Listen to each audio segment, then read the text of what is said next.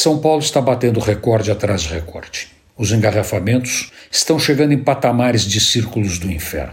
Castigo para desobstruir o purgatório e jogar os desinfelizes que ficam presos nas ruas da cidade diretamente nas portas do paraíso. Não tem o que fazer. A soma da incompetência da CET com o despreparo, falta de educação e desatino dos motoristas já é suficiente para travar tudo.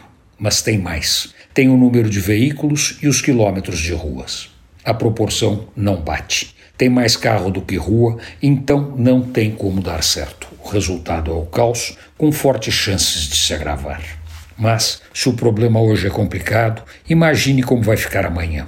Os carros estão na boca de passar pela maior mudança desde que foram inventados, no final do século XIX. Não apenas de combustível, mas na forma da propriedade e de dirigir.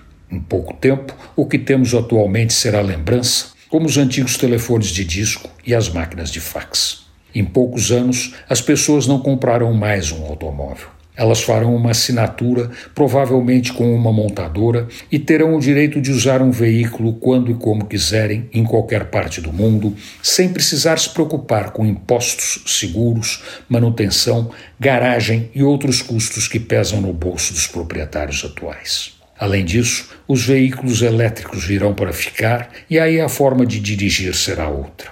Mas, mais sério ainda, são os veículos autônomos, ou seja, sem motorista, que nos levarão para todos os lados sem precisarmos dirigir. A pergunta que fica é se será bom ou se será ruim, e a resposta é que tanto faz. Será como será, e o que vai acontecer nas ruas da cidade acontecerá porque é assim que as coisas são. Se os congestionamentos continuarão, é outro problema, mas não fique muito otimista. Antônio Penteado Mendonça para a Rádio Dourado e crônicasdacidade.com.br.